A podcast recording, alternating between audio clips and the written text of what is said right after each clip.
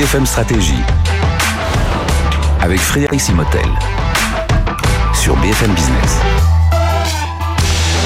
On va parler dans cette nouvelle session de BFM Stratégie du financement de la transition climatique, hein, une opportunité pour les banques, une nécessité, aussi pour la, pour la planète, ça on le sait bien, on le répète suffisamment ici, et notamment avec notre partenaire le, BCG. Hein, vous pouvez revoir en replay toutes les émissions que nous avons fait par rapport à la COP26 et tout ce que nous étions dit à cette époque. Et eh bien on va revenir un peu dessus avec euh, Guénel Leboulet. Bonjour. Bonjour. merci d'être avec nous, directeur associé senior au sein du BCG, responsable monde du segment Wholesale Banking. Donc euh, ces banques si importantes, parce que c'est vrai, on l'avait dit dans euh, je, réécouté pour préparer cette émission certains des, des, BFM stratégies. Je vous conseille d'y aller. Hein. On a vu que la finance a un rôle déterminant, déterminant à jouer dans la lutte contre le dérèglement climatique, puis financement de la transition, mesure des, mesure des émissions de l'ensemble de l'économie, le scope 3, voilà, et puis la COP 26. Voilà, on a pu un peu euh, cadrer certaines choses.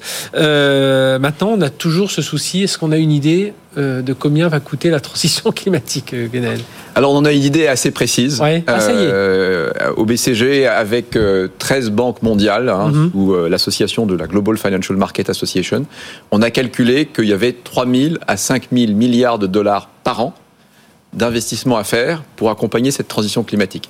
3 000 à 5 000 milliards de dollars par an. Alors c'est tellement gros que pour vous et moi, probablement, c'est difficile pour nos auditeurs sans doute de se rendre compte de ce que c'est. Alors, pour mettre ça un peu en perspective, hein, c'est 3 à 5% du PIB mondial. L'ensemble de la richesse qui est créée tous les ans, c'est 3 à 5% de ça. Donc c'est colossal. C'est l'équivalent de tout ce qui est investi aujourd'hui par toutes les entreprises, sur toute nature de projet que mhm. ce soit. Donc là, on voit qu'il faut euh, rajouter pour partie, transformer une partie de l'investissement. Une autre manière aussi de le décrire, c'est de dire euh, qu'est-ce qu'on va faire avec cet investissement? Eh bien, on en parlait à l'instant avant d'être en caméra. Mhm. On va réinventer des processus industriels. Mhm. Si je prends l'acier, par exemple, aujourd'hui, l'acier, faut chauffer à très haute température pour produire de l'acier. Et ça, ça émet énormément de CO2, ça consomme énormément d'énergie. Eh ben, il y a des nouvelles technologies qui sont prêtes, qui arrivent, mais qui vont coûter très cher pour faire en sorte que ça, ça ait lieu. Le transport, hein, on voit toute mhm. l'électrification des modes de transport, ça aussi, ça coûte très très cher.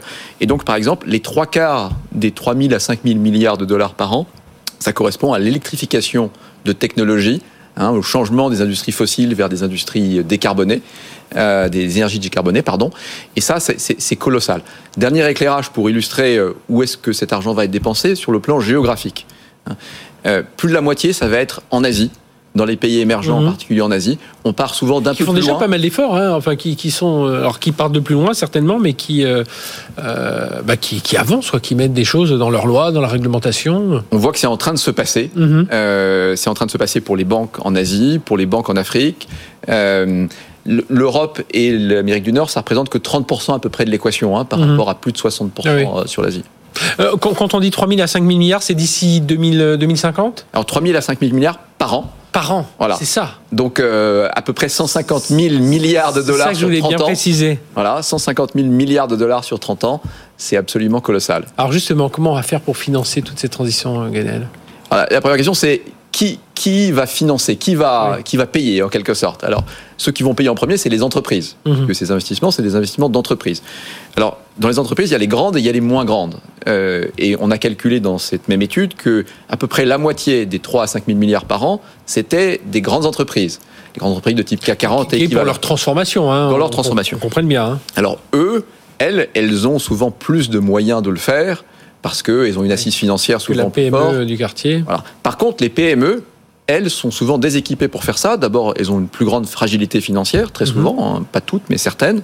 Et ensuite, elles n'ont souvent pas les moyens de se payer les grands spécialistes de l'hydrogène, des nouvelles technologies, etc.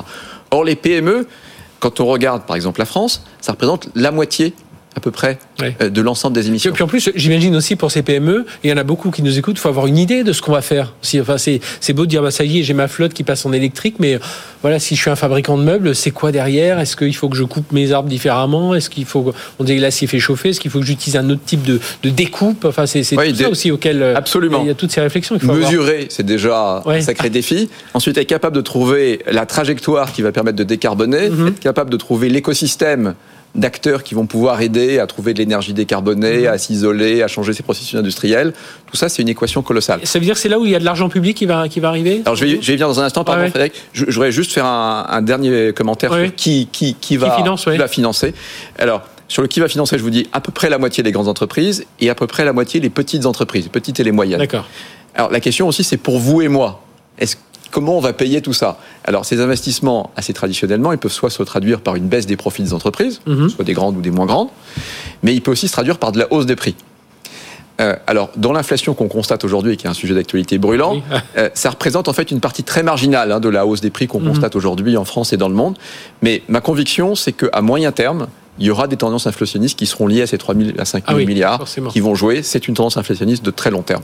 Et, et- et donc, du coup, c'est là où l'argent public va jouer, va jouer ce rôle. euh, Alors, c'est une excellente question. Euh, une, une fois qu'on se dit, je prends le monde des entreprises, hein, Ouais. les investissements en direct, qui, qui va aider à, Quelles sont les sources de financement? Donc, vous avez raison, il y a de l'argent public. Alors, nous, on pense que c'est 5 à 7% de l'équation. Donc, c'est utile et c'est indispensable pour pour ça. aider à démarrer un certain nombre de projets, des nouvelles technologies émergentes, etc. Mais ça représente une fraction marginale. Ensuite, il y a les actionnaires. Hein, les actionnaires, ça va être à peu près un tiers de l'ensemble de ces sources de financement. Donc les actionnaires, c'est les entreprises, en particulier Mhm. les grandes entreprises, qui vont faire appel à leurs actionnaires pour financer cette euh, transition. Et puis enfin, il y a les banques. Euh, mon domaine de spécialité. Ouais. Voilà, les, les banques, du coup, c'est à peu près deux tiers de l'équation.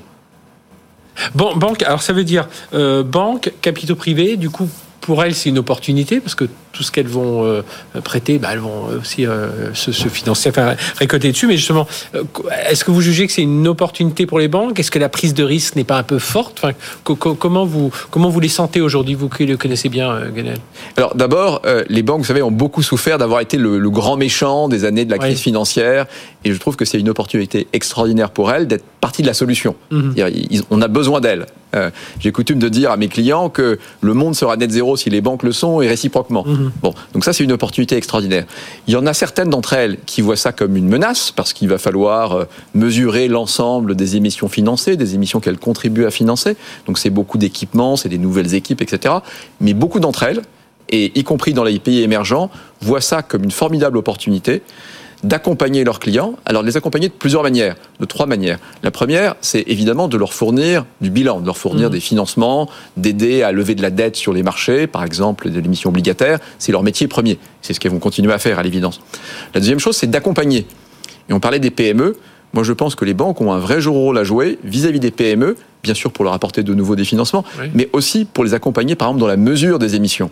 Hein, elles peuvent mettre en place un certain nombre de calculettes intelligentes parce qu'elles ont la taille critique pour le faire. Elles sont normalement un partenaire de confiance pour pouvoir le faire. Mhm. Et c'est pour elles l'occasion de développer des relations plus fortes avec leurs clients. Elles peuvent constituer des réseaux d'écosystèmes. Certaines banques font ça. Elles bâtissent des écosystèmes de partenaires industriels vers lesquels les PME peuvent se tourner. Donc ça, c'est la deuxième caractéristique. Et puis la troisième, c'est que de l'autre côté de l'équation financière, il y a des investisseurs. Vous et moi qui voulons investir, Oui. mais aussi les fonds de pension, euh, l'ensemble des assureurs, etc., qui ont énormément d'argent à investir, vous le savez. Et cet argent, ils veulent l'investir notamment dans des choses plus vertes. Et ça, les banques ont un rôle extraordinaire à jouer. Quelque part, va devenir une obligation même. Hein Qui, voilà. Ça va devenir absolument des obligations. Euh, il y a, on, on voit euh, l'ensemble des fonds dits ESG hein, qui ont énormément progressé et qui continuent à progresser. Eh bien, ces investissements-là, ils ont besoin de se diriger de manière un tout petit peu connue vers euh, des entreprises. Mais ils ne peuvent pas le faire en direct en général. Et donc, par qui vont-ils passer? Par des banques qui vont structurer des produits d'investissement et aux banques de trouver la bonne taxonomie, comme on l'appelle, c'est-à-dire la le bon moyen de définir ce qui est brun, ce qui est un peu gris et ce qui est vraiment vert. Mhm. Et, et là, elles ont aussi un rôle colossal à jouer. Et on a déjà une idée de ce que ça peut représenter en revenus pour, pour ces banques euh, Alors, ça, ça, d'avoir cette ligne euh, transition climatique? Ça dépend beaucoup de leur mix d'activités, selon Oui. qu'on soit dirigé vers les entreprises, vers les particuliers, vers les PME.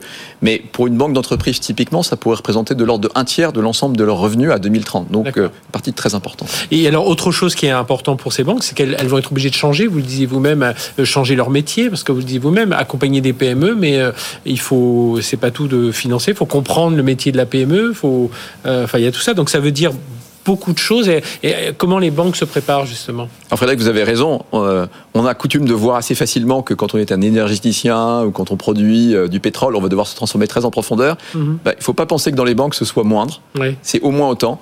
Alors, les produits sont un peu les mêmes parce qu'on parle toujours d'un prêt, on parle toujours d'une obligation, on parle toujours du financement de la supply chain. Tous ces produits de base ne changent pas.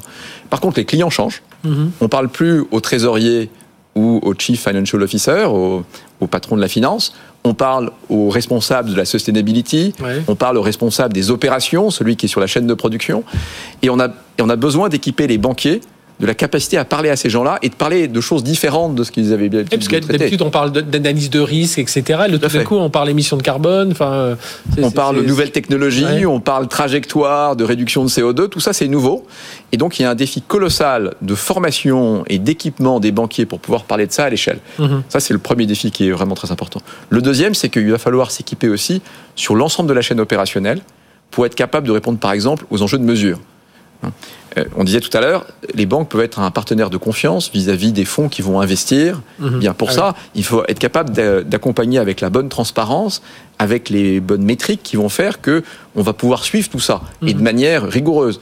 Vous avez peut-être vu qu'il n'y a pas si longtemps que ça, la police allemande a débarqué dans euh, les locaux d'un asset manager allemand qui avait prétendu que l'ensemble de ce portefeuille était vert et la police avait des doutes. Bon, bah, si on veut s'équiper pour pas que ça, ça arrive, il faut être capable de changer un certain nombre de systèmes d'information, de structurer sa donnée de manière différente de ce qu'elle est aujourd'hui, de s'équiper d'équipes de risque mhm. et de conformité qui vont aller analyser tout ça au-dessus de la tête des banquiers pour vérifier que c'est conforme à tout ce qui avait été produit. Donc c'est un changement complet. En plus, ça touche toutes les fonctions de la banque. Ça touche les commerciaux, le marketing, euh, enfin voilà, toutes les, fonctions. Et y compris, bah, vous le dites euh, vous-même à l'instant, c'est des nouveaux métiers qui vont devoir être euh, intégrés au sein, au sein des banques.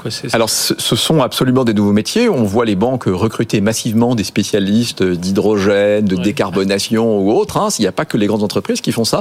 Les banques ont besoin de ça pour être capables d'accompagner leurs clients et de comprendre les risques. Hein, vous le citiez mhm. très justement. Là-dedans, il y a des technologies qui sont nouvelles, qui sont potentiellement risquées. Donc, il y a besoin de nouveaux spécialistes. Et puis, ma conviction, c'est que il y a des nouveaux métiers, mais il y a surtout les métiers actuels à transformer. C'est-à-dire, ce sera toujours des banquiers, des hommes et des femmes de risque, des hommes et des femmes de conformité. C'est celles-là et ceux-là qu'il faut former à toutes ces, tous ces enjeux de demain et il faut aller assez vite parce qu'on le, on le sait, hein, cette euh, transition climatique, elle, on ne doit plus attendre et on doit déjà euh, accélérer dans le domaine. Mais je pense que vous le voyez régulièrement euh, auprès des banques que vous, que vous conseillez, euh, Le, le, Boulet, donc directeur associé senior au sein du BCG, responsable monde du segment euh, Wholesale Banking. Merci d'avoir été avec nous et puis voilà, de nous donner toujours cette petite piqûre de rappel assez régulièrement et dans ces sessions BFM Stratégie autour de cette transition climatique hein, qui, qui vous concerne hein, en tant qu'entrepreneur, en tant que dirigeant, en tant que manager dans, dans, une entreprise, voilà, et quel que soit votre métier, ça concerne tout le monde. Et là, on l'a vu, le métier du financement et le métier de la banque est en train de changer. Merci d'avoir été avec nous. À très bientôt pour une nouvelle session BFM Stratégie.